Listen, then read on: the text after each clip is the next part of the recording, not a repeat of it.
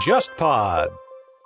各位听众，大家好，欢迎收听这一期的《忽左忽右》，我是陈彦良。呃，今天这期节目，我们继续来更新咱们的一个跟体育历史相关的话题啊，《球国春秋》。之前和华伦聊过一期关于这个苏共啊，苏联时代体育和政治的系列，对吧？是拿这个足球啊，以及像冰球这样的一些运动，串联起了那一代的苏联的这些体育明星和他们苏联的这个政治人物们。呃，贝利亚、斯大林、勃列日涅夫之间的这样的一个关联，可以窥见，就是体育在一个国家、一个政体、一个社会体系之下，其实会有不同的一些形态啊。然后今天我们这一期节目来继续这样的一个系列，但是咱们来聊一个什么话题呢？就是我们可能很多人提起足球，对吧？尤其提起中国足球，会自然想到的一个一个领域啊，就香港足球。其实关于香港足球有很多可以聊的，甚至它可以和我们之前忽左忽右关注的那些。话题，比如说冷战，比如说一些近代的历史，对吧？或者说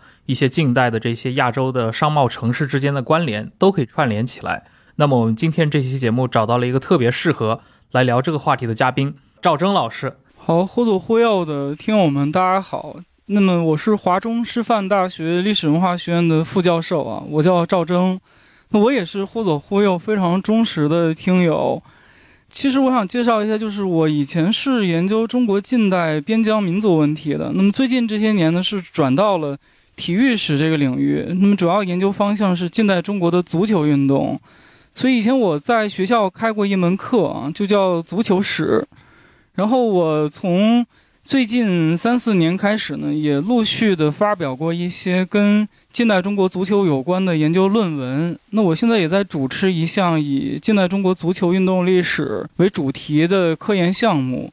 所以这就是我的一个基本情况啊。嗯，非常高兴有这样的一个机会，能跟程老板以及忽左忽右的听友们进行交流。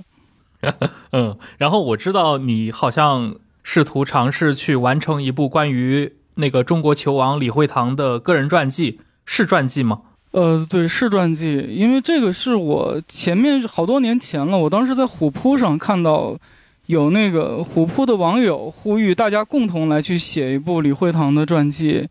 很多年过去了，好像也没有人最终动笔来做这样的事情。然后我其实觉得李惠堂是非常重要的一个我们去。研究中国足球的一个线索性的人物，所以我其实觉得他个人的这样的一个人生历史，也可以说是整个近代中国足球历史的一种反应、一种折射啊，是有这样的一个打算。但可能这个书最终写出来还要三到五年的时间啊。但我们可以平日常也可以看到，就是你已经把很多关于这一块的一些研究，已经以论文的形式发表出来了嘛。然后赵老师提到，你研究的是一个中国的近代足球。呃，这样的一个足球历史，呃，最近几年的这个兴趣领域。但是，如果我们把它更加具象，好像中国的这个近代化的足球可以跟两个很重要的城市，对吧，关联起来，香港和上海。那在这当中，可能像香港它的这个足球这块，我们今天就可以来做一个比较深入的探讨啊。要不？还是先让赵老师向我们开始介绍一下吧。就是现代足球啊，就诞生于英国的这套现代足球的话，它在一个中国近代的起源的一个起源点，大概可以放在什么时候？实际就这个足球本身这个问题而言，就是它在欧洲本身是有一个源远流长的一个起源的历史。实际上最早可以追溯到希腊罗马时期，当然在中世纪的这个英伦三岛以及中世纪的意大利，足球也都是有它的雏形。实际上，我们今天讲在世界其他的一些，就是欧洲以外的国家跟地区，像北美、像阿兹海克地区，包括像日本，包括我们古代中国，事实上都曾经独立的发明了类似于像踢打球类的这样的一种运动。比如像我们国家就称之为是蹴鞠，号称是从战国时代啊就有这样的一个运动。那后面在这个唐宋时期呢，又有比较大的一个发展。为什么说现代足球的起源地仍然公认是英国？那么是因为英国它实际上是在工业革命之后啊，那么一方面是这样一个工业化的需要，另外一方面也是因为它现代学校教育的一个逐渐的普及，那么它把欧洲中世纪以来的这样的一个球类的游戏逐渐的标准化，建立了一整套的规则。比如说像这个英国著名的一个，其实也是现代足球的一个重要起源地，就是剑桥大学。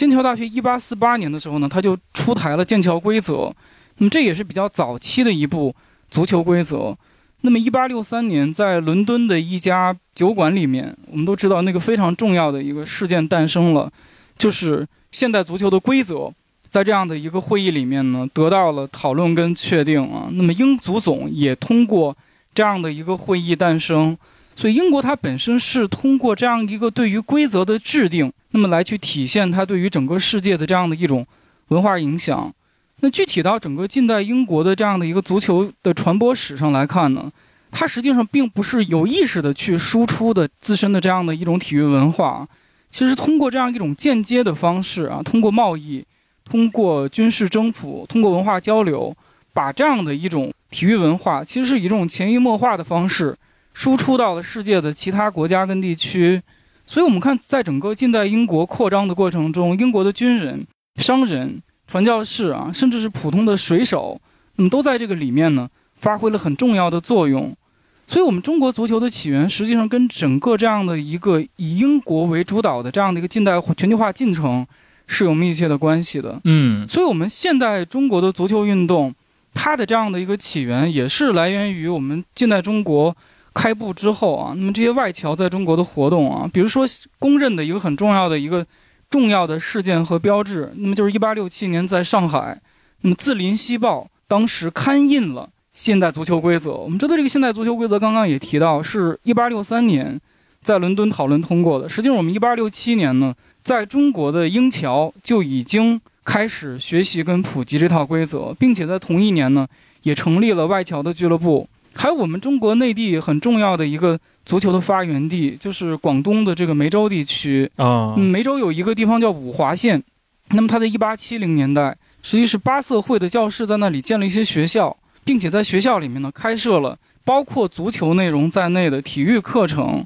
所以这个五华县那个地方现在也变成一个中国内地的。这样一个现代足球的起源地啊，今天他们在那边还修了一个很大的一个足球公园啊，作为一个地方文化的名片。那么香港当然也是近代中国比较早接触足球的地区，这个最早其实也是因为英国驻香港的这些官员，还有包括像洋行的职员以及家属，以及驻香港的英军啊，他们之间会组织一些比赛。那么香港这个足球实际上早期也是。在这个香港的英国人的这样的一个群体里面来进行的，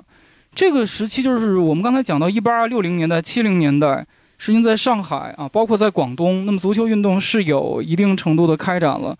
那么一八八零年代，实际是香港它作为这样一个足球一个大发展的时期，因为这个时期出现了两件事儿啊，一个是当时香港的这个港英政府做这个铜锣湾二期的填海工程，等于填海工程新建了一大片的住宅。但是因为电车还没有通到那里，所以当时这些住宅啊，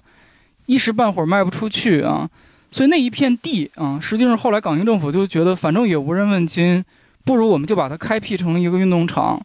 那么正好赶上那一年是维多利亚女皇登基六十周年，所以那个体育场呢就被称为是女皇运动场。之前在香港的英国人主要是在跑马地附近的一个中央草地那里这个踢足球，因为英国人当时在香港除了玩足球之外，还要玩马球、木球、曲棍球，所以那个场地它是什么运动都有。但是这个女皇运动场建起来之后呢，实际上足球变成那个上面非常主要的一种游戏形式，或者说竞赛形式。因为一八八六年的时候，有又有一个很重要的事件在香港发生，就是香港足球会。嗯，当然我们也可以说这是亚洲的第一个足球协会，所以它也是英国人在香港的英国人组织成立的。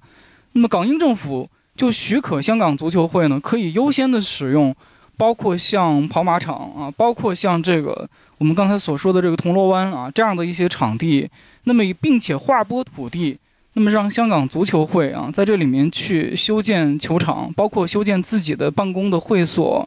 所以在这样一个香港足球会的引导之下，诞生了香港早期的足球赛事。那么最早的一个赛事叫挑战杯。后面改成银牌赛啊，因为它的这个奖杯是一个银质的奖杯，从英国定做并且运到香港的。它的赛制实际上跟英国足总杯几乎是一样的，就是这个单轮的这个淘汰制啊。一八九五年就诞生了这样的一项比赛，然后到这个二零一三年，这个比赛实际上才结束啊。现在就改叫足总杯。那么也是在这个香港足球会的运作之下，一九零八年，香港有了自己的足球联赛。那么这个也是亚洲的第一个足球联赛。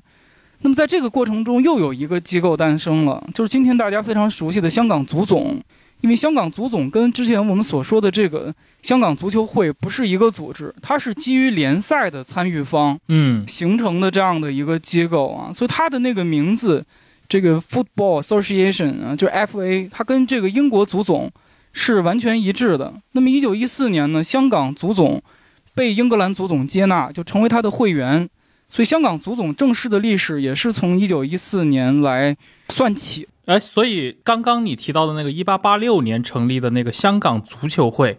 它不是一个足总那样的一个机构，它是个俱乐部，是吗？对，它其实应该说是更早期、比较松散的，主要是在香港爱好足球的这样的一些各种职业的英国人，他们在一起商议成立的这样的一个社团。但是刚才我们所说的这个香港足总，它实际上是基于参加香港联赛的各个球队，他们共同讨论啊，决定成立这样的一个组织。所以后面这个足总就取代了原来我们所说的这个香港足球会啊，成为香港足球的这样的一个领导机构。因为早期在香港的这个足球，主要都是这个英国人在玩，特别是驻香港的英军在玩。所以它这里面就出现了一个问题，就是早期香港的联赛很不稳定，因为英国的军队会经常的在世界、在亚洲范围内调动，所以很多军团会调离香港，所以就会退出香港的联赛，这个就导致里面有一个很大的不稳定。所以香港足球后续的这样的一个发展，或者说获得新的动力，这跟香港华人的参与是密不可分的。嗯，那么香港华人早期是不参加足球这项运动的。这里面有很多个原因。首先，一个是就是香港的这些西方人的体育俱乐部，一般来说这是比较封闭的社群组织，他不接受华人的这种参加。另外，就是华人早期在香港，大部分人都是普通的劳动者，一天做工都要做十几个小时，实际上他没有体育消闲的需求。然后，那么有钱有闲的这些上流华人呢，这些人他又受中国传统观念的影响。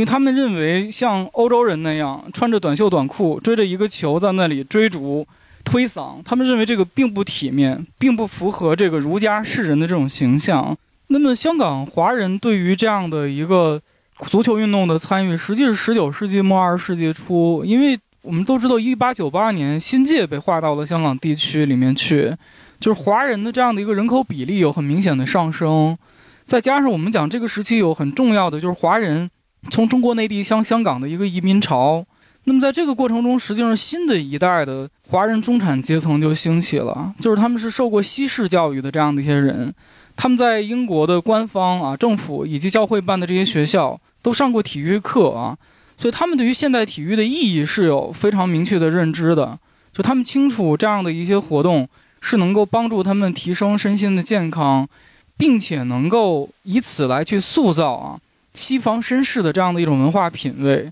所以我们讲从十九世纪末二十世纪初开始，那么中国的这样的一种近代民族主义的兴起，特别军国民主义的这样的一种兴起，实际对于整个现代体育来说呢，也是提供了一个新的动力。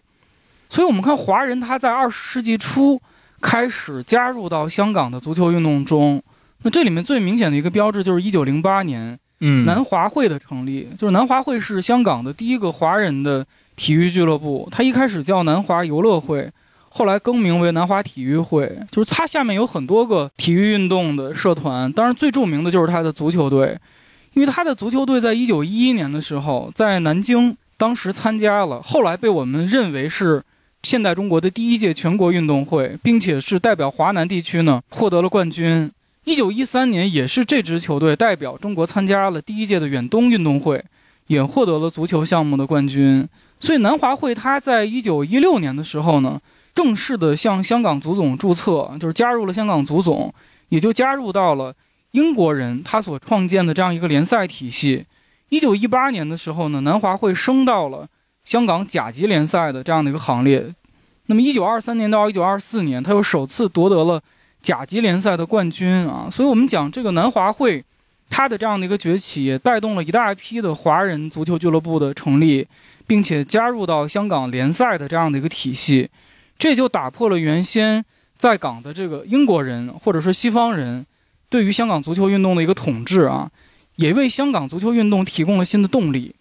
所以这就是香港足球在早期发展的一些那个故事啊，或者说是一些主要的事件啊。对，刚介绍的非常详细。然后，因为我们今天可以看到，就是香港的这种足球氛围，对吧？就很多人可能，比如说你不需要在香港生活，但是你看过大量的这些香港的影视，呃，这些比如说香港过去的这些综艺，呃，或者一些电视剧，你都会发现足球元素其实非常的，呃，其实可以说无处不在。当然，可能对于香港来说，它的作为球队，它的成绩今天没有那么的突出，但是整个的这个足球氛围是非常狂热的。这个可能就跟这个城市很早的这套足球历史是有关系的。然后刚刚那个赵老师其实提到香港足球的这个历史嘛，所以呃，因为我也看到过，就是在世纪之交，在二十世纪初的时候，也是从香港这些书院里面，这些呃可以说是学校当中最早成立了这样的一些足球兴趣组织，之后一步步的演化成了后来我们知道的这种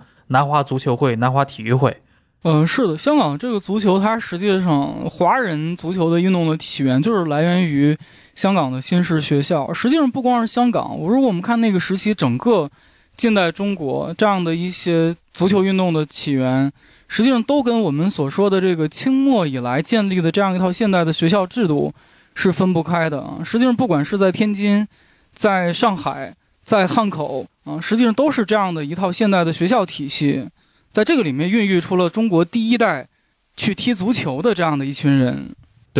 你刚提到一个事情啊，就是在二十世纪的，就是一零年代，当时中国可以说诞生了第一次的全国性的这样的一个运动会嘛。那会儿中国可能刚刚满清政府结束，中华民国成立。那会儿中国内地的这个体育界，它的一个形式是什么样子的？或者说现代体育在当时，包括足球在内。在中国的内地，它是一个什么样的一个发展状况？它跟香港这边又是如何去联动的？因为你刚刚也提到了嘛，像南华足球队，他也会来南京参与这样的一些比赛。当时实际上我们就是做那个中国近代的体育史都知道，其实那个时期中国还没有一个非常明确的，就是官方自上而下的去推动体育事业、推广体育运动的系统性的政策，所以早期都是基督教青年会。他们在中国的这个组织，把这样的一个现代体育逐渐的植入到社会之中，所以我们说早期的这个中国的全国运动会都是基督教青年会来去组织的。那么在这些新式的学校里面，他们会有一些足球运动啊，因为这些学校里面，实际上我们不看上海也好，天津也好，呃，实际上在这个二世纪初期，已经可以说在中国的中学跟大学的这种校园里面，也可以说形成了足球文化。因为足球实际上是在这些学校里面开展体育活动最重要的形式之一。那么校际之间的这种竞赛啊，实际上也是各个学校文化进行交流非常主要的一个标志。那刚才那个程老板讲到，就是说我们整个的这样一个全国范围内的这样的一个足球比赛，或者说是跨区域的这样的一种足球交流，实际上在这个时期还不是特别的普遍啊。这个里面，其实我们知道，香港跟上海都是现在中国非常重要的两个足球运动的中心城市。上海应该也是有那个西联足球会，是吧？但那个是不是主要是外国人的球会吗？对的，上海最早也是因为只有西方人在这里踢，所以后面这个早期香港跟上海之间就有城，就是城市之间的这样的一种比赛了，就是港沪部际赛，它有一九零八年就有了。但那个时期的话，主要是。这个在香港的西方人之间进行比赛，但是这个呃后面这个西方人在上海确实也是有自己的比赛的，像刚才你提到的那个西联会，所以这个局面就是说，就是西方人在上海很重要的一个足球比赛的一个活动叫史考托杯，嗯，就是那个非常重要的一项那个足球锦标。实际上，上海足球后面发展起来，就是它能够跟。这个在上海的西方人球会之间进行较量，这个里面实际很大程度上也是存在着香港足球对于上海的这样的一种输出。所以这个要谈这个问题，就不得不提到刚才我们提到的这个重要的人物，就是球王李惠堂。因为李惠堂他是南华会的这个球员，那么实际上南华会在一九二三年到二四年拿到这个联赛冠军，他已经是主力的这个中锋。那么他是一九二五年的时候。在参加完第七届远东运动会，因为当时因为他是家庭问题，然后他当时是跟这个父亲之间这个不和啊，因为父亲要替他包办婚姻，所以他就跟他的青梅竹马的女友啊，就一起逃到了这个上海。就当时他在上海的一家这个洋行里面兼职，保险公司里面兼职，同时呢，嗯他也在复旦大学当这个体育教员。嗯所以他当时就把上海所有的这样的一些新式学校里面踢球的优秀的运动员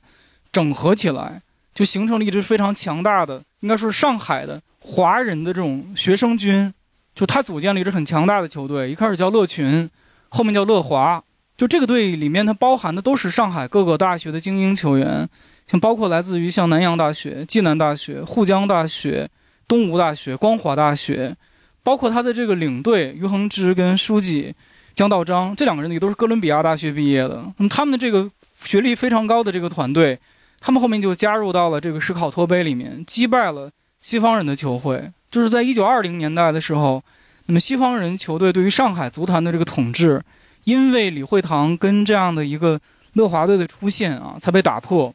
所以这个里面其实也是港沪之间在这里面有一个很密切的交流。对因为我们都知道那个李惠堂其实是他是香港人呀，他是在香港出生的，而且可能我过去一直知道的就是李惠堂他他应该就是南华队的成员，对吧？但就是听你刚刚的描述，那个上海的足球的兴盛也和他有密切的关系。那这么说起来的话，就中国在近代历史上和足球对吧渊源最深的两座城市，其实都都跟他同一个人是强绑定的。对的，这个李惠堂实际上，今天我们如果按区域来论，我们做香港足球史或者做上海足球史，都是绕不过去的人物。他是一九零五年的时候，他是出生于香港，那么他早年是在他的家乡，就是刚才我们提到的五华县啊，接受了初期的这样的一些文化教育，包括足球教育。他在香港读的是黄仁书院啊，黄仁书院实际上也是香港的一座培养新式精英的著名学校，也是一所足球的名校。所以他是在这个期间呢，参加了南华队的这样的一个选拔，加入到这个南华队之中。所以他后面实际上李惠堂到上海，应该说是结构性的改变了上海足坛之前这样一个西方人占据绝对优势的这样的一个局面。那李惠堂很重要的一个贡献是，他把香港的足球文化。实际上也带到了上海，因为上海它实际上在三四十年代，足球是市民文化里面非常重要的一个部分，就是它是一个媒体关注的焦点，也是一个非常具有商业价值的事物。所以李惠堂当时还利用足球运动员的这样的一个身份，承接了一些商业的这种代言、广告代言。就是李惠堂在英文报纸上当时就是把他称作 idol 的，所以他也有自己的很多的非常多的这种粉丝。就当时上海很多球迷，他看足球实际上是不关心这个足球比赛的，哼不关心球队的，他就是为了去看明星，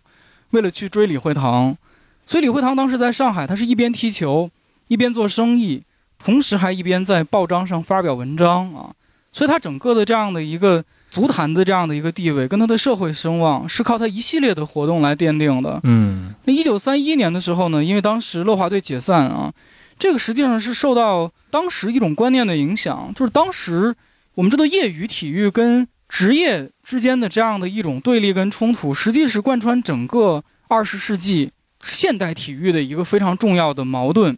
其实当时在中国也是如此，就是很多人当时指责李惠堂，因为他有各种各样的商业活动，认为他有自己的这样的一个赚钱的主业。通过足球又获得了非常多的利益，包括他当时出版这个足球书啊，认为他出书也可以赚钱，踢球也可以赚钱，他已经不符合业余精神了，他是一个职业球员，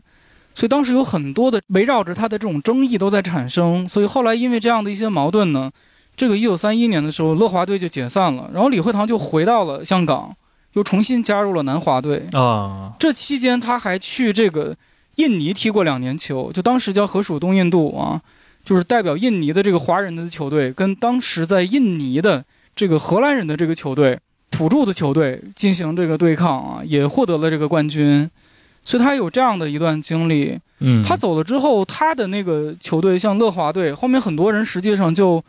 加入了东华足球队。这个东华足球队是就是盛宣怀的这个第七个儿子，被称为盛老七的盛生仪他赞助的球队。就是今天你去那个上海图书馆看那个盛宣怀的历史档案，它里面实际上是有东华体育会的各项开支的。嗯就是那个是他赞助的球队，那个球队当然背后通过这个盛生仪的运作嘛，他把这个很著名的一些国民政府的政要，像宋子文、像吴铁城，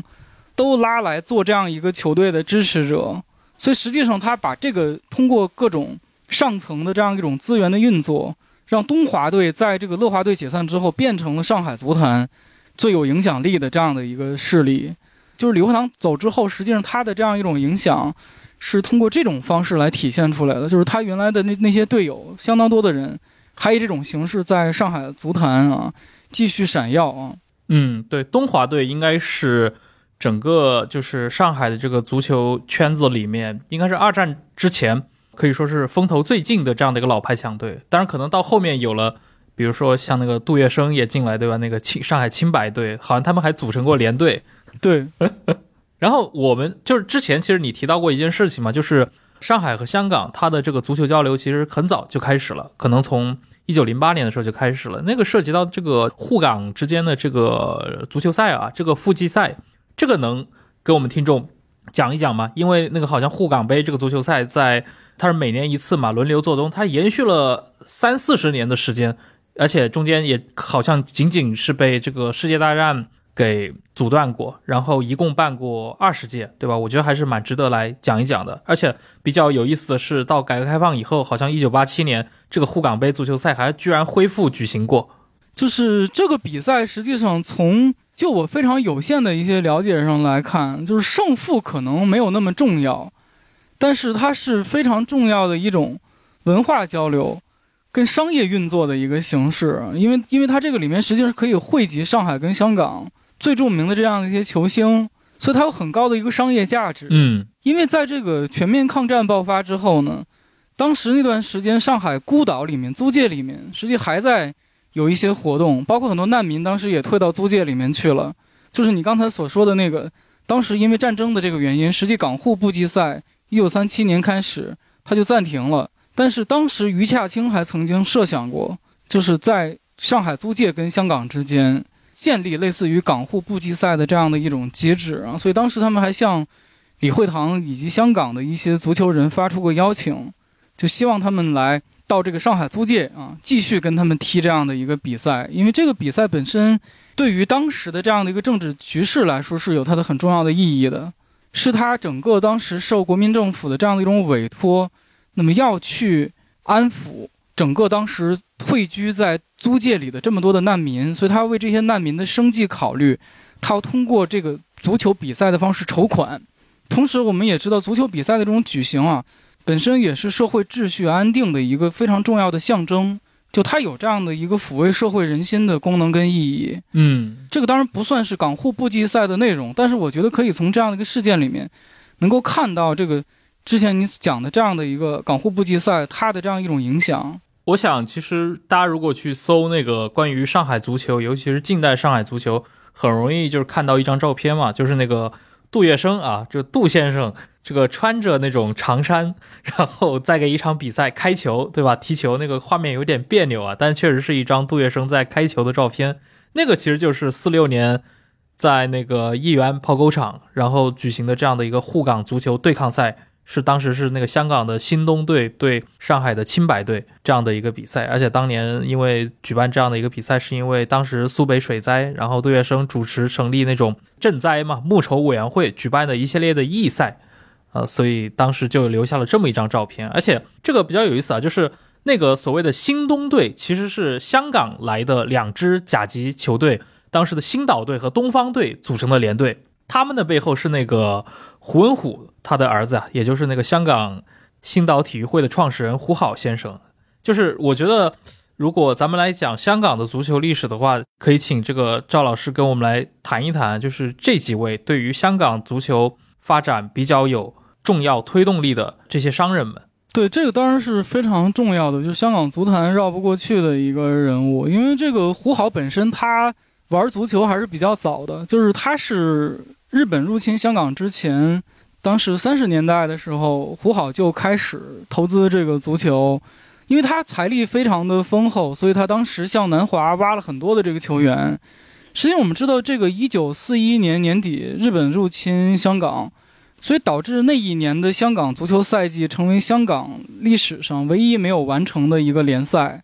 就是那一年，实际上就是胡好的这个星岛队，他在整个的这样的一个联赛积分榜上是领先的。就如果没有日本入侵的这个因素，星岛会应该很有可能就是会在那一年拿到香港联赛的冠军。然后胡好实际他是后面香港沦陷之后呢，他是在香港跟日本人周旋了一段时间，然后就跑到大后方去了，就跑到桂林去了。所以当时在这个桂林，胡好做了很多赞助体育的这种事业，就是他把那个香港，就是原来星岛会的人以及其他的一些因为战争流落到内地的港澳足球健将，召集到桂林，他又重新组建了一支球队。所以当时他的那个球队在大后方。就有很多的比赛跟活动啊，所以战争期间很多的比赛都是刚才程老板讲的，就是以募捐啊这样的一个名义来去举行的。对，所以当时这个胡好的那个球队当时很有意思，就是说他跟广西的官方还有一次合作，因为当时广西是这个桂系在这个当权，而桂林当时在抗战时期是大后方重要的文化中心，所以桂系是很希望能够通过在足球这个领域，在体育这个领域。能够体现他们治理广西的这样的一个业绩跟成就的，但是广西当地其实并没有什么足球的人才，没有这方面的基础，所以他们就跟胡好的星岛会达成了一个合作，就是让他们以广西队的名义来比赛。所以他们当时在这个广西，一九四三年、四四年的时候，在桂林就办一个就四省足球邀请赛，就打算邀请临近的几个省区共同派球队到桂林来争夺这样一个比赛的冠军，就定名为元首杯。结果当时因为这个玉香桂的这个战士，实际上是只有广东队来了。当然，广东队也非常强啊，因为本身广东就是近代中国的一个非常重要的一个足球非常强大的一个地区，有非常好的人才基础。那么再加上广东队里面也有一些当时啊因为战争的原因流落过来的一些香港球员，以及李惠堂当时也在代表这个广东队啊担任广东队的这样的一个队长的职务。所以当时这个胡好的。星岛足球会啊，实际上当时叫广西队，那么最终就是跟这个李惠堂领衔的广东队之间进行了这次对决啊，最终经过了是三番战啊，最终是在最后一场决定冠军胜负的比赛里面，这个广西队最终是靠一记头球取胜啊，拿到了这样一个元首杯的冠军，所以这也是非常有意思的一个政商合作，所以因为胡好他的这样的一个体育事业在。战争期间，通过这种方式，它是延续下来了。所以在香港光复之后啊，战后初期的香港足坛，实际胡好的那个球队是一度统治过香港足坛一段时期的啊。那么也有一些香港足球史的研究者把那个时期称为这个胡好时代啊。所以这是非常特殊的一个在香港足球史上留下过印记的一个重要的商人。还有包括我们讲南南华会早期，实际上也也是如此啊。这个南华会。包括从南华会里面分裂出来的一个那个中华的那个那个足球会啊，这里面像包括我们非常熟悉的香港大商人，像何启，也都是这这个中华会啊非常重要的这个老板跟金主，所以这些人他对于这个香港足坛的这种发展，应该说都是做出了很大的贡献的。各位好，长期以来，忽左忽右和图书的关系一直密不可分。我们在公众号的资料延伸，还有 JustPod 小红书账号上，长期都在整理节目中提到的书单，并且也邀请研究者、作者们登上节目。还有 JustPod 的夏日订番 Just Read 活动，最近呢，忽左忽右也上线了卖书业务，可以前往公众号忽左忽右 Left Right 回复“买书”两个字，了解详情。嗯，哎。就是我比较好奇一点，就是因为我们如果去看香港这个足坛的历史，尤其在这个比如说四九年以前的历史，你确实会看到很多香港的这些中坚力量，对吧？这些大商人们其实在中间有非常大的参与的。我不知道，就是你做这块的研究的话，就是在你的视野里面，整个的比如说民国时代香港的足球氛围跟上海的足球氛围，到底今天讲起来是不是归根结底还确实是香港要更浓厚一点？呃，这个确实是，就是香港的足球氛围，当时不仅仅应该说是在中国，应该说在整个亚洲都是断层性的一个存在。嗯因为香足球在近代的香港，它其实不仅仅是一种游戏，它是一种城市文化，它是一种城市景观。嗯，因为其实我们看到，就是说，今天我们能够看到香港有很多的这个足球场，这些足球场都是随着整个近代香港的这样一个足球的兴起，在政府在商界的这种支持之下，陆续的修建起来的。像南华会后面他们也修建了非常大的这样的一个足球场，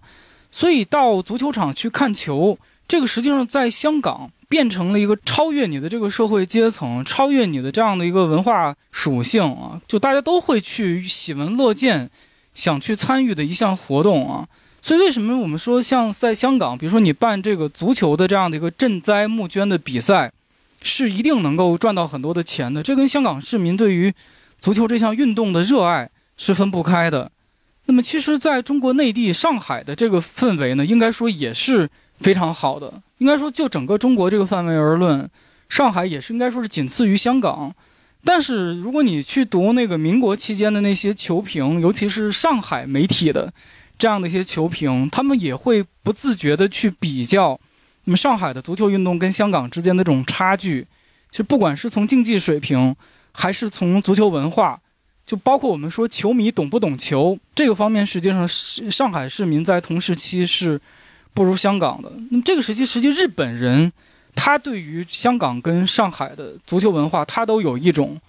肯定，或者甚至于是这种崇敬啊。因为日本人他实际上在远东运动会里面长期是打不过中国队的，嗯所以后面他们的这些做足球的专业人士到中国来考察，他们去了之后就觉得在香港、在上海踢球的孩子啊，参与足球运动的市民是比日本要多的，所以他们认为中国足球的这个强大是有它的一个群众基础存在的。所以从这个意义上来讲，这个香港确实是当之无愧的啊，就我们可以称它为是整个亚洲的一个足球王国。对远东足球王国，就是你刚刚提到有一点，我觉得形容非常准确，就是香港的这个足球氛围在整个亚洲是一种断层式的存在，就是它似乎没有一个同类。就是哪怕今天我们去做同样的一个历史的重新梳理，确实可以在上海找到曾经那个年代很多一些，比如说足球的痕迹，以及当时的那些大人物，对吧？参与到这些运动里面去，但更多的是作为这些大人物们的边角料，比如说里面杜月笙，比如说像盛老七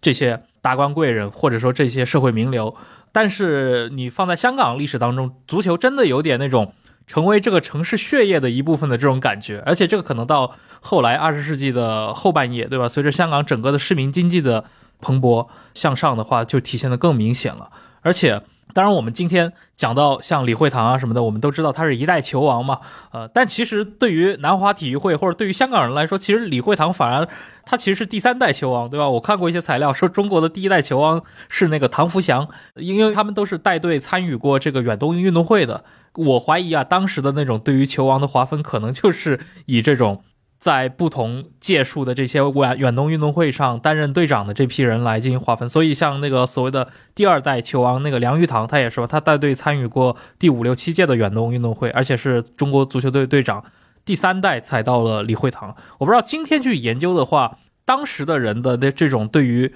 足球、对于这种所谓球王的想象，跟后来啊，比如说足球在二十世纪最终变成一个真正非常职业化的运动的时候，大家重新定义它，中间是有这样的一个区别的嘛？就是过了这么多年，比如说刚刚说的那所谓的三代球王，到今天，就是你们会去怎么评价当时的香港这些足球选手的一个竞技水平，在他们所处的那个时代里面？刚才你讲的这个三代球王里，实际上，他实际算是赶上了非常重要的一个历史机遇，就是远东运动会实际上一开始，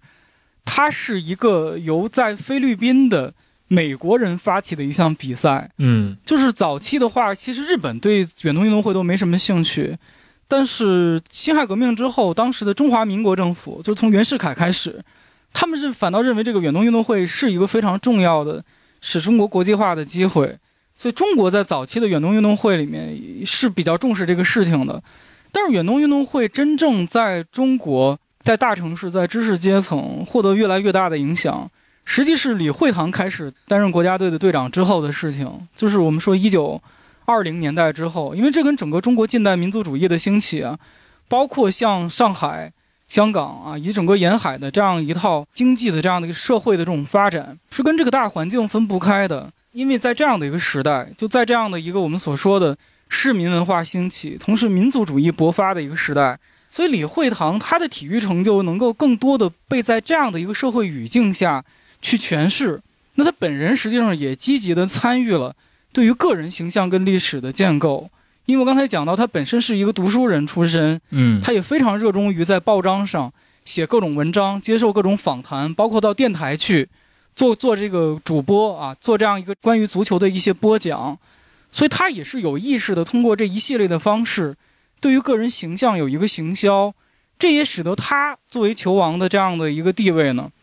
比之前的两代球王相比，确实。在历史时空中也好，还是今天我们就整个中国足球运动的这样的一个整体的历史来去观察也好，那么也都是最突出的。嗯，那么李惠堂，就刚才你讲的这个关于当时整个的这个足球的这种竞技水平上来看，那么亚洲实际上作为被这个英国、被这个欧洲输入足球运动的，我们也可以说这是一个后发的足球地区。实际上，在当时亚洲足球的水平当然是不高的，这是一个客观的事实。我们讲，就以这个远东运动会而论啊，实际我们也可以认为这是亚运会的一个早期的一个雏形或者是前身，但他参与的国家跟地区非常少。实际上，长期以来就只有三个国家，就是中国、日本跟菲律宾。那么后面曾经是邀请过印度参加过远东运动会，所以实际上亚洲足球的这个盘子。规模实际上跟后来相比是有非常大的差别的，就是当时整个在亚洲能以国家足球队这样一种形式，在国际的足球舞台上去亮相，有这样一个资格的啊，国家跟地区实际上都不多。嗯，所以当时亚洲足球的这个竞争，核心的一个竞争，实际就是中国，那么日本以及这个东南亚，实际就是这三个国家跟地区之间的一些交流。所以，我们讲在远东运动会之后，实际上真正检验出亚洲足球成色的一次比赛，那我觉得是就是一九三六年的这个柏林奥运会，因为当时中国跟日本都去参加了这次比赛啊。那中国队当然是因为抽签的因素，第一轮就碰上了足球王国英国，嗯，所以首轮就出局了啊。那日本队当时是头一轮是碰到了瑞典队，当时日本队是爆了一个冷门，就是三比二胜了瑞典队，创造了柏林奇迹。但第二轮也是。大比分的这个告负啊，所以当时李惠堂到那个英国去之后，那么他后面也到欧洲其他的一些国家，跟自己的队友一起，跟欧洲的一些著名的俱乐部之间进行过友谊比赛，就是那个里面还是丈量出了当时的中国足球或者说是亚洲足球，跟欧洲足球这样一个非常大的差距。所以李惠堂他自己有一个自我评价，他说他只大概相当于是英国的二等寿星球员。就是英国的大概就是二流的职业球员，嗯，就他的这个足球水平、竞技水平，放到顶尖的欧洲足坛上来去衡量，实际上也不能算是突出啊。嗯，所以李惠堂自己对自己确实都有过就是这么一个比较技术性的一个评价的。对他自己对这方面是很清楚的，因为包括像奥运会那个比赛，实际上跟英国队的那场比赛非常清楚的。暴露出了这样的一种差距，因为当时的英国足球队参加柏林奥运会的这支球队，它实际上因为奥运会当时是严格的要求，必须是业余选手才能参加，所以英国的职业球员并没有啊参加奥运会啊，大部分都是从英国精英的这些业余选手里面选拔组建的这支球队，而且当时有一个很大的一个差别，就是在香港进行的足球比赛是七十分钟，可是英国人踢那个足球是。就是他们自己定的那个规则，就是九十分钟啊，所以这个对于比赛的这样一个体能储备都是不同的。而在这场比赛里面，我们根据非常有限的这样的一些文字的记载，实际上李惠堂在对方的包夹之下无所作为，就并没有能够体现出在亚洲范围里面这种一锤定音的作用。因为李惠堂以前最高光的一些时刻，实际是在全国运动会，在全国运动会里面，经常就是香港队会碰到一些。非常弱的球队，比如像安徽队、北平队，那个经常那个比分都是几十比零。就是李惠堂的很多数据都是在这种虐菜的比赛里面刷出来的。嗯，他真正高光的比赛，实际上很多人认为，比如说像一九三四年，像那个马尼拉这个远运会上跟日本相当于决赛的这场比赛，在两个队打成三比三的情况下，这个李惠堂当时是踢进了一个绝杀性的一个点球，最终是四比三战胜日本夺冠。就这个，因为是在九一八之后，中日关系非常紧张的情况下进行的一场比赛，所以李惠堂的这个表现被后人赋予了很多这种民族主义的这样的一种想象啊，这样一种歌颂。但实际上，你去看当时的体育报刊，这个国内的这些媒体，实际都认为他在比赛中表现的并不好。相反是，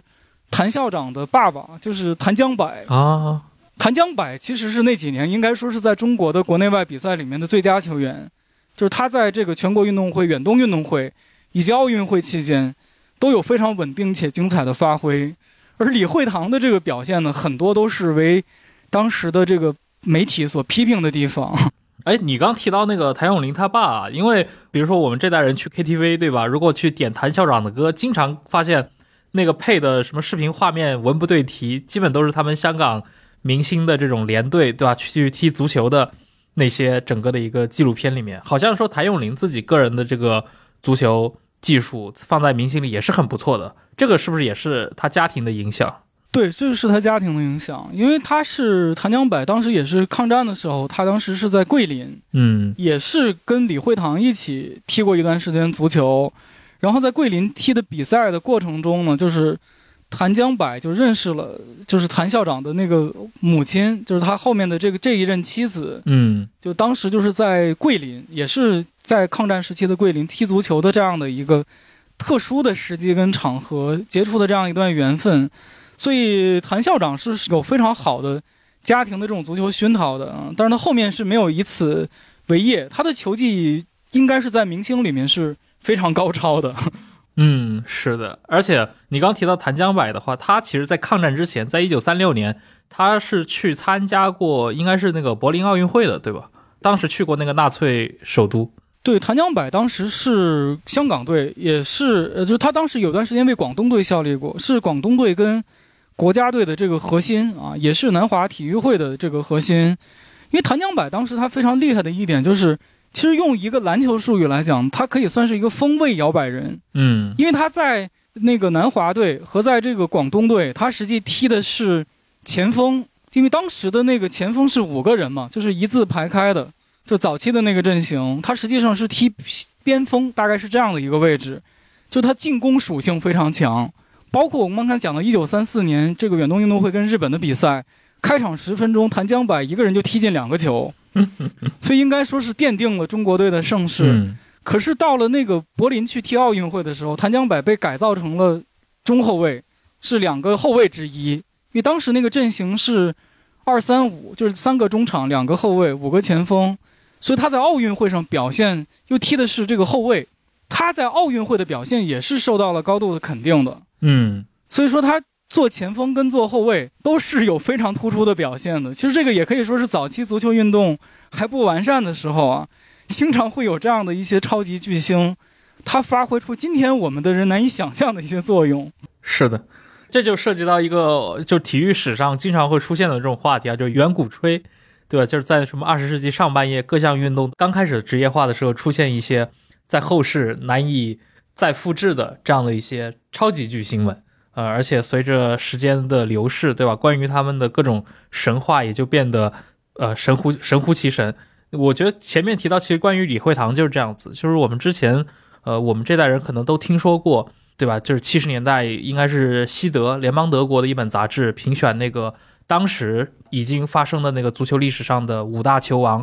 评出了那五个人。而且好像一直声称，比如说有巴西的贝利，对吧？英国的那个马修斯，阿根廷的迪斯蒂法诺，然后匈牙利的普斯卡什，然后以及来自中国的李惠堂，这个所谓的五大球王，这个好像是就是，反正我记得我可能从小学、初中的时候就听说过这个说法。这个说法我不知道，就是在你们研究体育历史的时候，这个说法是真的存在过的吗？这个我需要介绍一下，就是今天在香港本地，实际上已经有一大批的这个足球史的研究者，就是他们一开始很多是学院外的人士，现在最近几年有很多学院派的人士，就是在高校有教职的这样的一些学者，也加入到那个香港足球史的研究，所以他们现在也搞了一个组织，就是二零一五年的时候呢，他们成立了一个社团，叫香港足球史学会，就是他们会经常在脸书上就是更新。他们的一些研究跟发现，他们实际上是最近有一篇那个推文，是对这个问题有一些考证的。嗯，就是说他们认为这个五大球王的说法，实际上最早来源应该是台湾的《联合报》。那《联合报》实际上是李惠堂的一个朋友啊，散布的这种说法，就是说他是听李惠堂讲西德一家媒体评出了五大球王，那么他列列于其中。但是呢，据这些香港本土的足球史研究者，他们当时说，翻阅了很多同期西德的这个足球杂志报刊，实际上都没有找到这样的一个报道。所以这个就变成了，我们也不能说这个东西一定就不存在啊。但至少从这些学者的这样的一个研究的情况上来看，目前还没有找到它存在的证据。嗯，对于这个问题，目前只能给这样的一个回答。嗯，对，也是一桩公案。对，是桩公案。嗯，呃，当既然说了那个从足球历史角度的，呃，李惠堂以及香港这批足球运动员，那我觉得接下来可以重点来讲一讲他们所身上背负的这个。时代意义，对吧？尤其我觉得在李惠堂身上，因为你刚刚也说了嘛，李惠堂其实他作为一个球员，他在那个时代成为了一代球王，其实有非常多的天时地利的这些元素。他在三十年代，对吧？功成名就之后，而且他和当时的这个中国的这个中央政府，就主要是跟南京政府之间的这种互动，我觉得是可以聊一聊的。因为李惠堂他本人还算是一个在那样的一个时代里面，他绝对是一个中国的偏中上层。这样的一个家庭出身的人嘛，因为他应该是一个商人的子弟，他的父亲是香港的建筑商人嘛，然后跟呃，甚至当年那个张之洞都奏保他做过那个粤汉铁路工程的特使，而且李惠堂自己应该还是有一个叔叔，对吧？那个李大超，他是国民党的要员吴铁城的亲信，所以等于是李惠堂他其实他这个家庭背景在当时已经远超一般中国人所处的那个环境。所以李惠堂在三十年代，他是加入了国民党。那后来有了抗战，其实很大程度上，国民政府也在试图用体育，对吧，来投入这个救亡图存的这种运动当中。所以我觉得他背后有这种其实跟体育以外的这些政治力量的结合，这块能向我们。对，刚才那个程老板其实已经把非常重要的一些背景做了交代。就是李惠堂本身是一个跟政治关涉极深的人物，这个当然，一方面是因为他本身成为一个具有社会关注度的公众人物，那么必然他就会受到政界的注意啊。另外，本身也是因为他的这种家族关系跟政界有非常深的渊源啊，就是他是李大钊的侄子啊，所以李大钊又是吴铁城的亲信，所以吴铁城在抗战前后啊。就是两广事变之后嘛，他是做过广东省的主席。那么广东沦陷之后呢，他又做国民党港澳总支部的这个主任委员，其实是负责国民党在港澳的一些重要事务的。嗯，就是李惠堂实际上在吴铁城的整个的这样的一个战略里面，它有它的价值。就是一开始吴铁城做广东省主席的时候，是请李惠堂到广州来主持省城的体育规划。所以这个是希望他能够参与广东的地方建设，还有就是李惠堂和南华队，因为他们当时经经常到东南亚去南游，其实是一个商业活动啊，就是香港赛季结束之后去南游赚钱，当然也会跟当地的华侨社区有很多的往来，因为赚的主要是华侨的钱，所以这个吴铁城也给过李惠堂一个考察委员的名义，就是你除了带队去比赛之外，你还要肩负着一个去跟南洋华侨之间。深化国民党跟侨界之间政治联系的这样的一个责任，所以我们看，在那个香港沦陷之后，李惠堂当时是没有第一时间他没有逃出来，他是待在这个香港，但是后面这个汪精卫政府，他实际上是在日本人的这样的一个体育战略之下，那么他也关注到李惠堂的这种价值，因为当时日本人是计划办一个大的亚洲型的运动会，就东亚体育大会，其中是想在上海办这个足球项目的比赛。所以当时这个汪精卫的政府呢，也在南京，他们也开了相关的工作会议，他们就认为建立汪政府的这样的一个体育力量，那么最现成的一个可以去利用的资源，就是在香港的这些华人足球运动员。所以当时他们就派出代表到香港去游说李惠堂北上啊。加入到这个汪政府的这样的一个体育组织里面啊，这个包括还按计划安排李惠堂的这个球队到伪满洲国去啊，到日本去啊，服务于他整个的这样一套所谓大东亚共荣的啊侵略的这样的一个战略。那李惠堂后面是选择了这个周旋啊，后面他就是逃出了这个香港，逃到了那个桂林去，所以他整个抗战期间呢。他是在桂林啊，在这个成都啊、重庆啊、自贡啊，在很多地方他都进行过比赛啊。有的是这种足球的这种我们所说的义赛啊，为这个难民、为这个军人啊筹集这个资金；还有一些是当时国民政府的一些要员，请他去参加一些重要的政治性的活动啊。比如说当时张发奎啊，因为他当时是这个第六战区的最高长官，他在柳州办一个比赛，那么他认为球王非常的有市场号召力，所以他请李惠堂来。比如说像这个中央军校在成都啊，因为当时他们要纪念这个二十周年的校庆，要搞纪念的这个活动啊，也希望为中正学校募款，他们也请李惠堂来。包括当时在这个贵阳啊，因为当时是抗战后期，杨森接了贵州省的主席啊，他重修了那个贵州省的体育场，所以他请李惠堂来当这个体育场的厂长，实际也是希望借重他的李惠堂的这样的一个声望呢。来去促进当地的啊这样的一些文化设施的建设，所以李惠堂在抗战时期，就是他的这样的一个身份已经不单纯是一个商人和运动员了，他已经变成了一个政治人物。所以当时他是在一九四四年，就是国民政府的那个青年军搞起来之后，他被聘为青年军的总侍导，并且是给了他少将军衔的。所以他当时经常坐国民政府的飞机到这个大后方啊，跟很多的这个要员啊。这个之间进行这个工作上的一些往来，所以在这个一九四五年抗战胜利的时候啊，当时他还在桂林，嗯，那那个时候国民政府就发布了一个很重要的人事上的任命，就任命他为上海体育整理委员会的主任委员，实际就是接收上海的这个体育界，这是非常大的一个权利，是接收大员。他后来是因为舆论的争议，他没有就任这个职务啊。但我们讲，就是抗战时期。他和国民党之间的这样的一一些互动，应该说是非常的广泛跟深刻了。嗯，所以这个问题就跟后面的那个冷战时期，他个人的这样的一种取向选择啊，以及一九四九年之后国共两党在香港的这样的一个斗争，这个又挂起了钩啊。一九四九年新中国成立之后，实际香港成为国共两党进行竞争的一个非常重要的场所。我们也可以说，香港是一个亚洲冷战的一个前线。对。实际港英政府他对于这样的一个态势，他是不希望国共双方在香港啊激化事端的。实际上，他采取的是一个相对中立的姿态。但是，这个仍然不能避免，就是香港的体育界、香港的足坛成为双方所竞争的这样的一个空间。因为对于国民党来讲，到台湾去之后，他面临的一个体育上的一个困境是什么呢？就是跟着他去台湾的这些精英的体育人士很少。只有一部分这个原来在大学里面，嗯，体育院系的一些教员，以及搞军队体育，尤其是篮球的这样的一些人，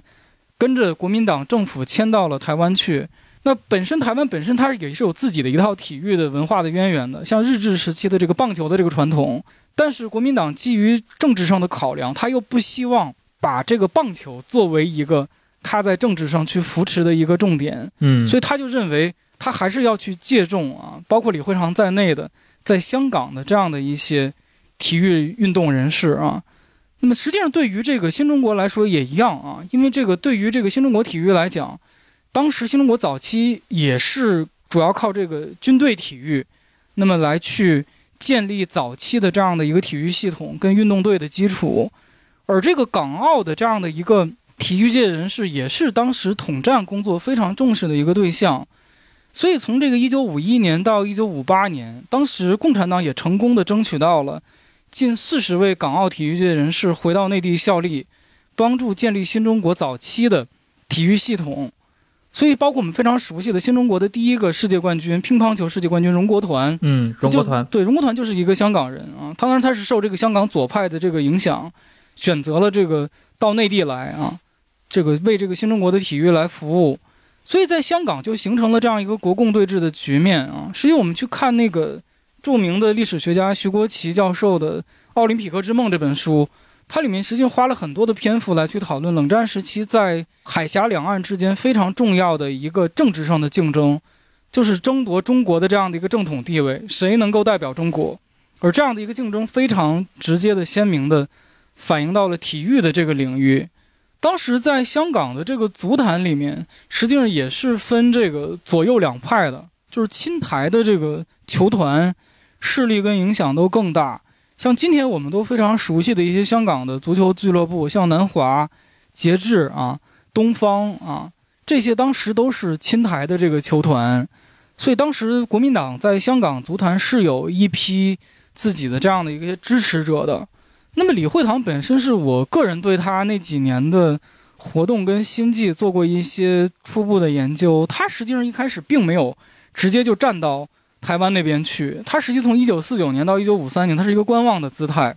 因为那个时候国民党在台湾能够守多久，其实是一个未知数。所以呢，他那段时间在香港，实际上跟这个国共双方都有接触啊，包括当时在香港《大公报》搞的座谈会，他也去参加。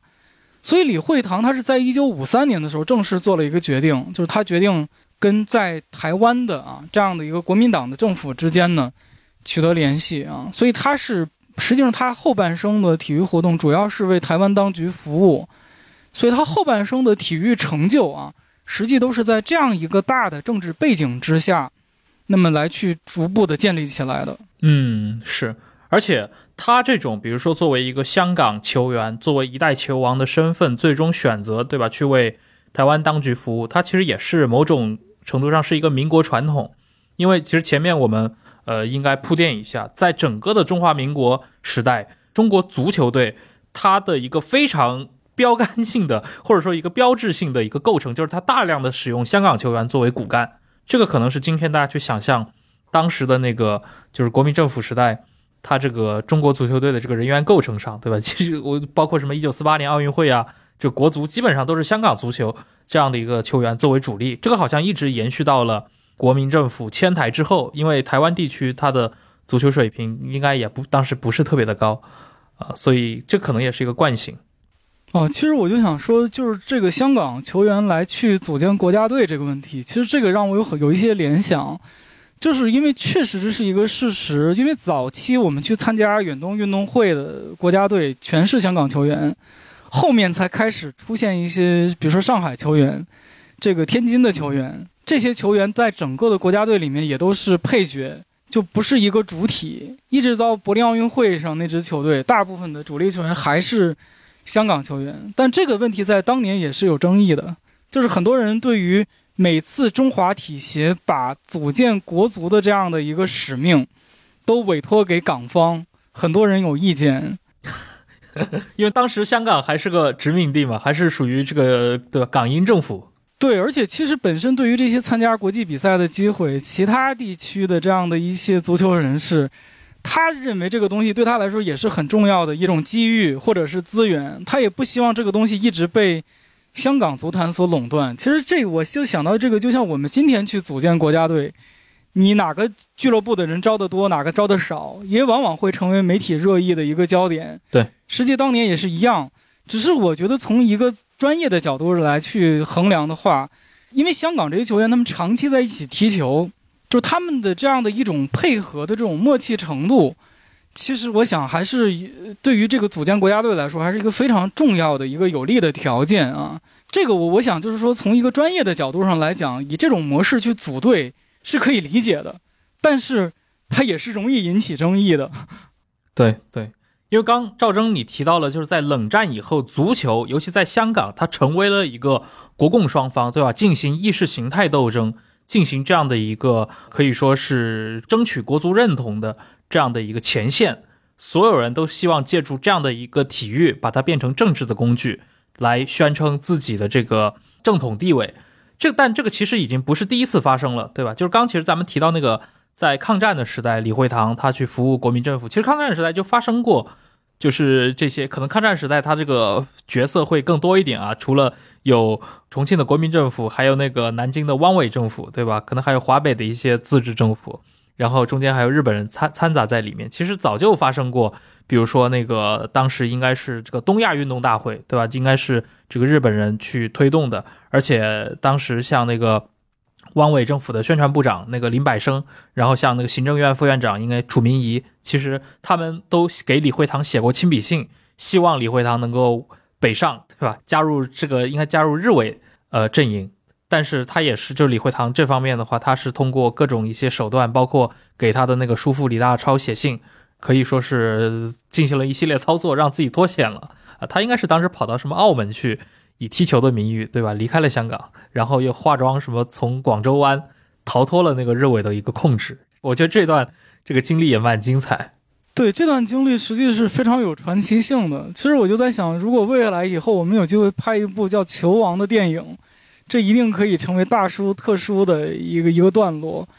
因为李惠堂在自己的自述里面对这段经历写的比较简略，嗯，就像刚才程老板讲的这样的一个路线，从香港到澳门，从澳门到广州湾，然后又到了这个桂林去。但实际上，这个里面一定是有一些非常。周折的一些经历的啊，所以他们这个香港足球史学会的一些学者就认为，这个里面还是借助了国民政府在华南的这样的一些地下交通网，嗯，所以它这个里面的这种脱险一定还是有一些特殊的管道，在当时恐怕不方便为外人道啊，因为当时在上海的日伪的报纸已经盛传李惠堂答应来南京。就是李惠堂已经投敌，这种消息到沦陷区已经传得非常开。嗯，所以李惠堂当时为了能够辟谣，当时还托了自己的一个朋友，就是南华队的门将谭军干啊，让他带这个口风到广东去，就是说他跟日伪只是周旋，他并没有同意这样的一个条件。嗯，所以这个后面这个国民政府军方的这个报纸上后面是有发表过啊，就当年这个谭军干让他。去传达的这个口信啊，就正在设计脱险，所以这个经历我觉得确实是非常传奇的，嗯，嗯是，哎，既然刚你提到了在整个的冷战的时代，对吧，在这个对抗前线，尤其在香港，对吧，足球圈子基本上可以说，如果从意识形态上它分成两波，一波是亲北京的，一波是亲台北的，那可能李惠堂他是作为一个亲台北的代表。然后包括当时的有非常多的一些可能就是这种偏右派的足港足的力量，但在港足里面，其实左派力量也是呃很重要的一支，而且左派背后也有大佬，对吧？霍英东，我觉得也是可以，咱们可以聊聊。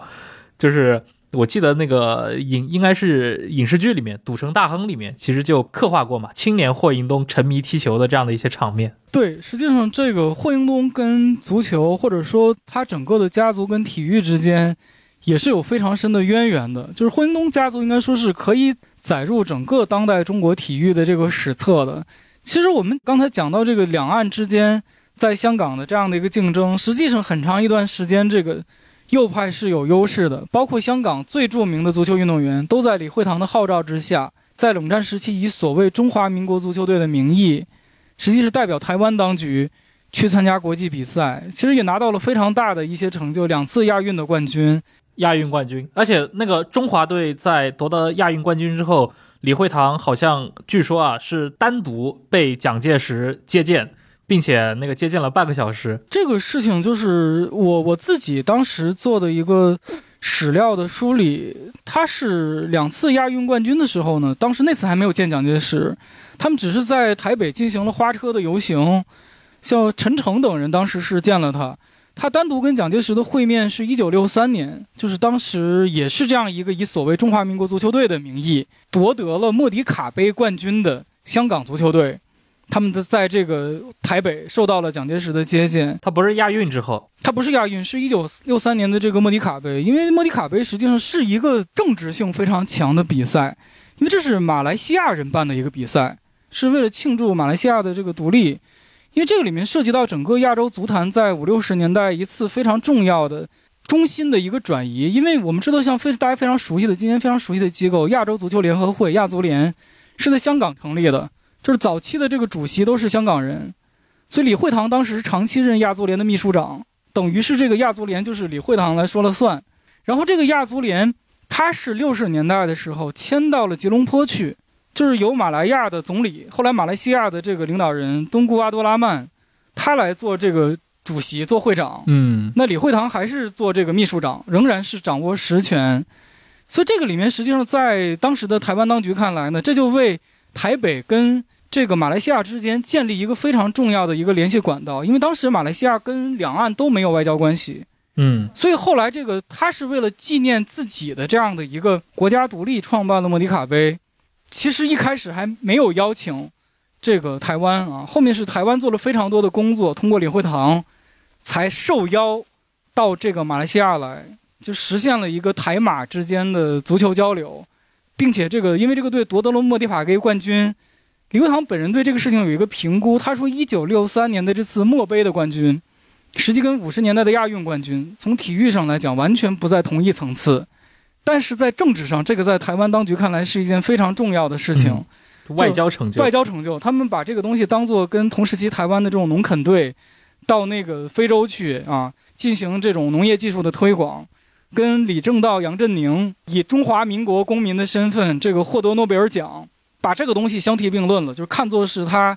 这个台湾当局非常大的一个政治上的成就。所以蒋介石是在这样的一个情况之下就接见了李惠堂，就是当时也是谈了大概三十多分钟，打破了蒋介石接见。体育界人士的一个记录，嗯，所以当时这个右派的这些亲台的这样的一些球团，当时在香港足坛实际上是一个主体，因为这些人本身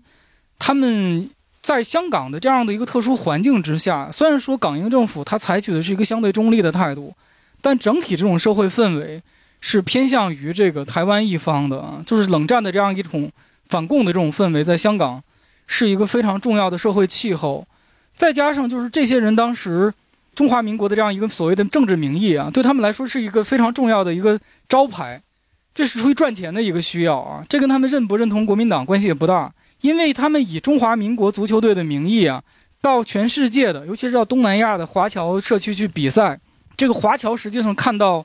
南华这样的球队，他会觉得你这是英国殖民地来的球队，这个激发不起华侨的爱国心。但是你以这种所谓中华民国足球队的名义来比赛，在他看来这就是国家的这个球队来了，就能够卖出很多的球票啊，就可以赚到钱。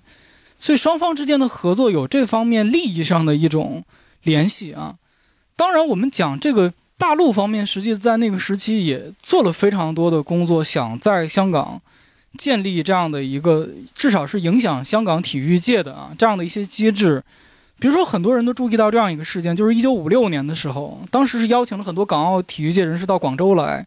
其实是没有对这样的一个活动进行很多的宣传，但实际上是希望他们通过这样一个活动呢，来认识新中国的这种建设。所以刚才程老板讲到那个霍英东，他的这样的一个在香港足坛的崛起，实际上跟香港足坛一个也是一个很著名的俱乐部的兴起有很大的关系，就是愚园俱乐部。嗯，愚园对愉快的愉，然后园就是那个园林的园。对对，还有一个俱乐部叫东升，这两个是最著名的这个左派的这个球团。所以这个问题是香港有一批学者，就是他们前些年编过一本论文集，就是研究香港爱国左派的，叫《胸怀祖国》。那个里面有一些学者，像赵永嘉、吕大乐呀，他们就有专门研究这样一个问题，写了一篇论文叫《爱国足球沧桑：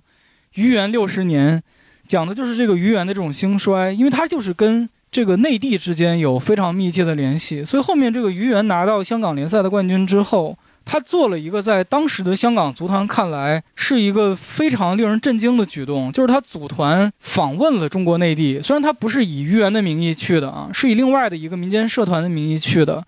但是在香港足总看来，就是当时中国内地都不是国际足联的正式成员。那香港的球团以这样的一个身份去内地访问，这是突破了某种政治禁忌，所以对此还处罚了这个愚园体育会。那么，尤其是六七暴动的时候，因为愚园是坚定的对于这个六七暴动的民众进行了声援的啊，所以也导致他在香港足坛被孤立。所以这个里面发生一个非常重要的转折，是一九七零年的时候，就是霍英东当上了香港足总的会长。他当了这个会长之后。他就促成了一个非常重要的事件，就是使当时港督的这个非常重要的助手，也香港的这个总政务司钟义杰，就让他秘密的去访问这个内地，去了一些重要的城市，就是当然也是以这样的一个体育交流的名义去的。所以钟义杰在回忆录里面对这样的一个事件记载的非常的详细，就他到了哪些地方去，见了哪些人。他这里面钟义杰得出了一个结论，他说足球是一个我们进入中国内地的方法，是一个非常重要的这个管道。所以后面实际上港府通过这种方式跟霍英东之间形成了一个联盟，就是他们认为可以通过这样一种方式跟内地政府跟社会建立更密切的关系。所以在七十年代的时候，香港足坛的这样的一个左右之争就发生了逆转。就是左派的力量开始占据上风。嗯比如说像亚足联，这是李惠堂一手创立的国际体育组织，但是这个台湾在亚足联的这个席位，在一九七四年的时候就失去了啊，就亚足联当时开大会，台湾就被踢出了这个亚足联。然后相反呢，这个亚足联在就是逐出了这个台湾当局之后呢，很快就接纳了中华人民共和国，所以亚足联成是整个七十年代中国第一个重返的国际体育组织。这背后都跟霍英东家族他们背后的这一套运作有很大的关系。这个实际也是在整个一九七零年代之后国际环境的这种变化，包括我们讲这个中国大陆实际上重新在这样一个新的国际格局里面找到自己的位置，而相反，台湾在这样的一个环境中是被边缘化的。所以说，这样的一个历史过程，我们可以说这里面有很多的偶然的、带有戏剧性的情节，但也是有它的一个必然性。那么霍英东实际上当时不仅仅是在这个足球这个领域，他做了很多事情，包括那个中国重返那个国际羽联，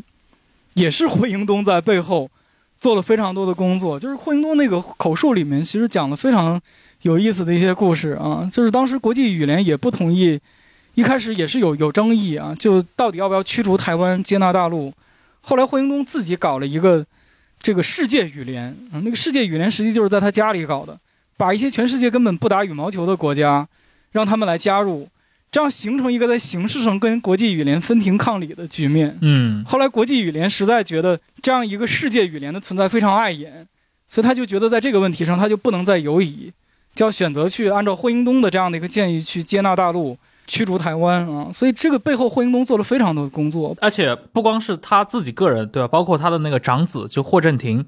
因为他霍震霆后来也是继续。等于是接任了这个香港足球总会会长，而且还是那个亚洲应该是那个奥林匹克理事会，对吧？对，亚奥理事会，嗯，对对对，副会长，然后也是那个当国际奥林匹克委员会的委员。就是霍家好像一直在整个的大中华地区的这个体育界确实是非常活跃。是的，包括像一九七九年省港杯，省港杯实际也是在霍英东他的这样的一个建议跟直接的运作之下诞生的一项。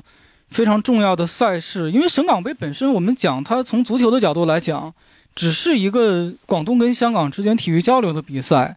但是在七九年这样一个也是一个非常特殊的时期，它实际成为了中国改革开放的一个窗口，因为它是中国内地当时第一项涉外的体育竞赛，就是这个背后当然也是跟港英啊，跟我们的这个中央政府之间有一些非常密切的这种交流跟沟通的。嗯，是的。当然，这里面又带来了一些，对吧？爱恨情仇。我说的就是那个一九八五年五月十九号五一九事件，然后当时不是那个香港队击败了这个中国队嘛，在那个工体，然后引发了骚乱。而当时好像是那个背景是这个世界杯亚洲区外围赛小组出线权，然后当时国足落败了。对，其实那个时期香港足坛，它从七十年代之后，应该说它的巅峰时期已经过去。这里面就是它有一个很重要的一个分野，就是说七十年代之后，国际足联已经禁止类似于像台湾在香港证照职业球员去代表他去比赛的这样的一种做法了。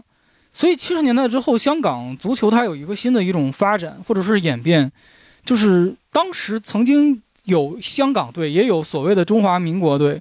而七十年代之后呢，就只有香港队。所以这个时期，香港的足球队其实较之前承载了更多的这样的一种本土文化的认同。嗯，所以香港队的实力在七十年代之后，我相信它它是有一个相对的衰落的，因为香港足球的巅峰时期过去了。这个原因其实主要是七十年代更多的玩家进入到了亚洲足球。七十年代之前，这个中东人是不怎么玩玩足球的。但是七十年代之后，这个西亚人成为了亚洲足球非常重要的这个新的新兴的这个势力，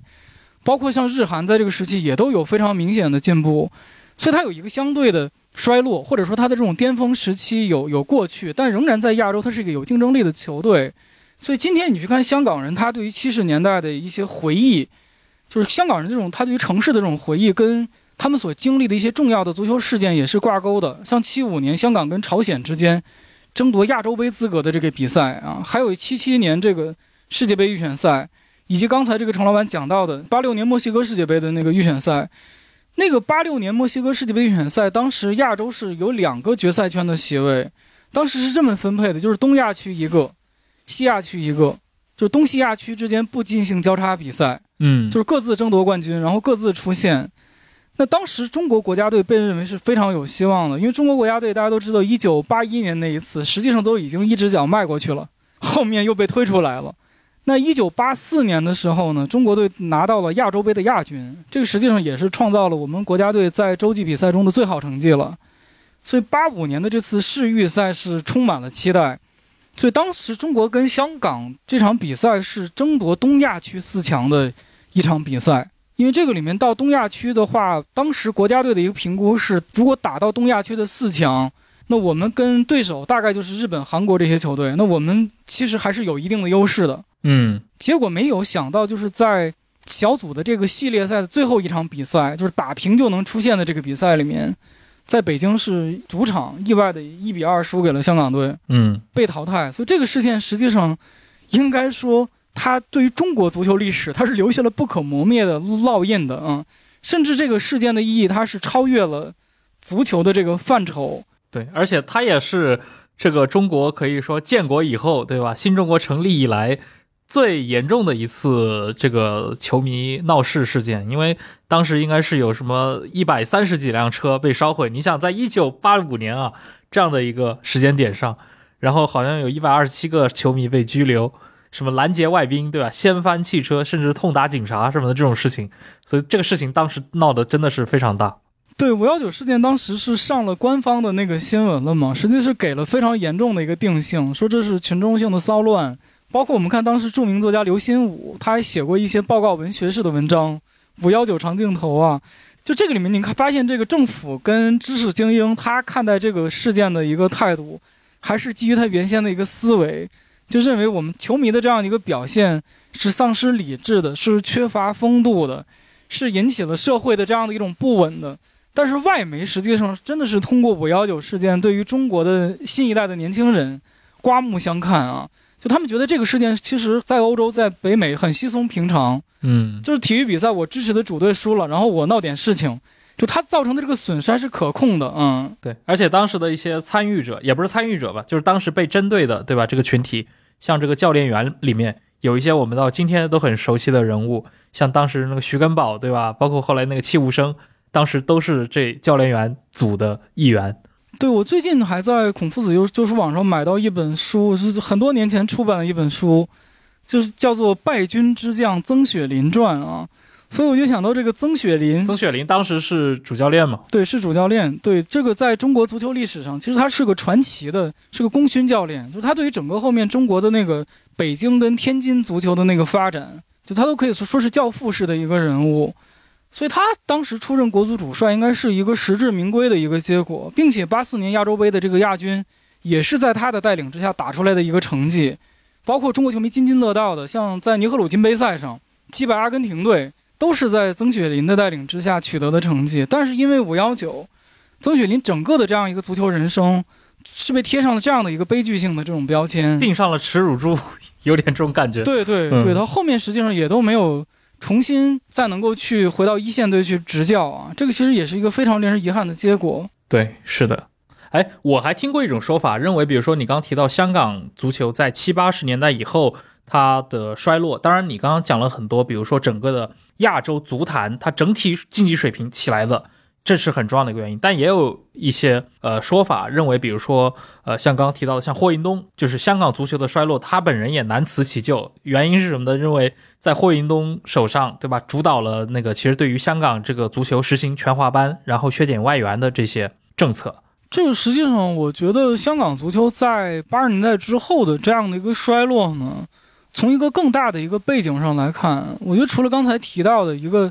亚洲足球群雄逐鹿啊，就是玩家越来越多，它的这种优势被削弱之外，其实跟整个香港这种商业社会的这样的一种快速发展，我觉得是有很大的关系的。嗯，就是以前的人他实际上没有那么多的娱乐方式，所以看足球确实能成为这个市民在他选择这个娱乐活动里面非常重要的一个选项。但我们讲这个七十年代、八十年代之后，因为香港作为亚洲四小龙，它整个经济社会有了一个非常明显的成长，市民有了更多样的这样的一种娱乐性的选择。就足球这个地位，实际上它不但是在这个外部被削弱了，实际在内部它也受到了一个非常大的冲击。嗯所以，我们讲这个香港足球的这种衰落，从香港足坛内部，我们是能够有一些观察。当然，我觉得更重要的是这样一个大的外部的背景。这个从刚才这个程老板提到的这个全华班的这个事情，这个是八十年代中期，嗯，这个实际是香港足坛应该说在运营上的一个犯的一个非常重要的战略的一个错误。对，八六年，对，本身外援的引进是使香港的这个球市出现了一个非常难得的繁荣的局面的啊。但这个实际上也是因为我们讲这个球会之间的这样一种贫富差距嘛，所以有一些这个小的球会就认为大球会使用外援，这个实际上造成了非常大的差距，竞争的这种不公，所以这个导致最后香港足总采取了这样的一个一刀切的方式，所以削减外援。到全面实行这个全华班，这个是八十年代香港足坛应该说非常大的一个战略上的失误。实际到了九十年代，它又有我觉得是更大规模的一些冲击。一个就是九七年的那个亚洲金融风暴，因为之前香港足坛九十年代初期，它的俱乐部在亚洲还有一定的竞争力，这是因为它有非常多的一些企业投资足球，包括这个通过这个电视转播啊。所以当时这个足球在香港，在九十年代的前半段又有一段相对繁荣的时期。但是金融风暴之后，这些大的企业都撤资了。实际上，足球在缺乏这样一些金主的赞助之后，就缺少了最重要的动力。然后这样的一个阶段里面，又发生了一次像赌球啊这样的一些严重伤害香港足球机体的事件。就严重伤害了社会公众对于这样一项运动的这个信任程度。本身，我们讲这几十年来，愿意看足球的人，实际上在这个过程中就在减少。然后你的联赛又出现了这样大的一种波动，所以香港足球人都认为，两千年之后，香港足坛就是一个冰河时期，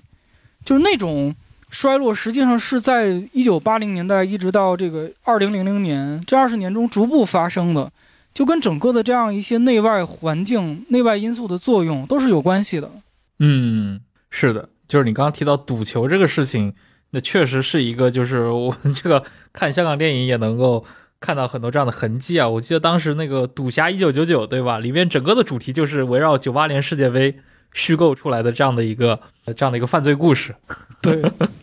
你你觉得关于这个话题还有什么可以聊的吗？今天我们去谈这个话题的时候。是香港足球，但实际上我们谈香港足球，发现我们永远也离不开一个更大的话题，就是中国足球。因为不管是从这个清末一直到这个民国，还是到这个现当代，它实际上香港足球都是中国足球的。一个很重要的一个部分。那么它的这个命运啊，它的。兴衰沉浮，我想都是跟中国足球联系在一起的。所以香港当时搞这个足改的时候，它也有一一些讨论，就是说认为香港足球未来要能有发展。其实光靠香港本身的力量是不够的，他还是应该要尝试去跟内地的。足球之间建立一个更紧密、跟广泛的联系。包括他们还曾经设想过，那么香港的球队去参加中超联赛。嗯，然后最近这几年有一个很很有意思的一个现象，就是我们的国脚有一个很受瞩目的一个球员叫戴伟俊，他是香港居民，他还在英国的那个球队里面踢过球，但是他后面是选择放弃香港的那个户籍，入籍深圳。最后，现在是变成了我们这个深圳俱乐部的球员，也是我们中国国家队的国脚。就我觉得这是一个非常有标志性的，也是一个很可喜的一个变化。就是我们能够看到内地跟香港的这样的一种足球交流，实际在这样的一个个人的奋斗的历程里面，能够实现一种融合。所以我就在想，其实我们讲足球作为一个现代性的产物，实际上在最近这一百多年的时间里面，在香港。也好，在中国内地也好，还是在世界很多其他的地区也好，它作为一个全球化的一个事物，那么它在不同的地区，实际是被不同的人去想象、去诠释、去利用、去实践的。所以，我们讲这个足球历史的这样的一种精彩，是靠这样一个千千万万的我们讲的这个世界上各个角落的这样的人的这样的一种实践啊，共同来去创造的。所以其实今天我们再去关注足球的时候，太多的是一种锦标主义的思维，就觉得好像我们进不了世界杯，拿不到冠军，赢不了这场比赛的胜利，好像这个球队的存在就没有意义，这项运动的开展就缺乏相应的这样的一个功能。但实际上，我们今天从整个的这个香港足球的历史来看，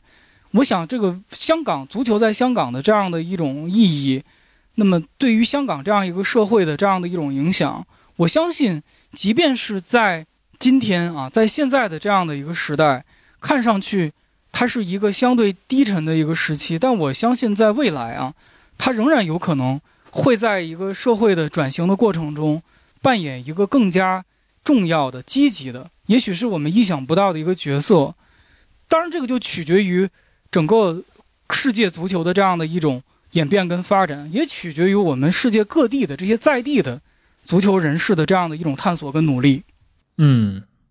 行啊，我觉得今天这一期我们聊的这个内容就是非常的饱满了啊，这个从整个的一个近代的中国足球史，对吧？聊到了这个沪港这两个城市在民国。阶段的这样的一个足球竞技，而且着重去谈到的其实是香港这么一个很特殊的，对吧？真的是远东的足球王国，只此一家，对吧？足球在这个城市当中的一个变迁，它如何融入到这个城市的文化当中去？那中间当然就不可避免的涉及到它背后的这个。更大的一个时代背景，对吧？它的这种北京和台北之间，对吧？在香港这个城市如何使用足球来角力？呃，当然涉及到那个像李惠堂啊、霍英东啊这样的一些对于中国近代体育来说非常重要的一些人物。我觉得赵老师给我们提供了很多的一些他作为学者的这些视角，他过去挖掘的这些材料，这个非常的精彩。今天也是就长了很多见识。然后我想。关于足球这个话题，今后咱们有其他的呃一些新的一些想法的时候，还是可以邀请赵征一起再上互左忽右，我们继续聊关于这些的呃一些更细节的话题。行啊，那今天这期节目咱们就聊到这儿，感谢赵征，感谢各位的收听，我们下期再见。好，谢谢，下期再见。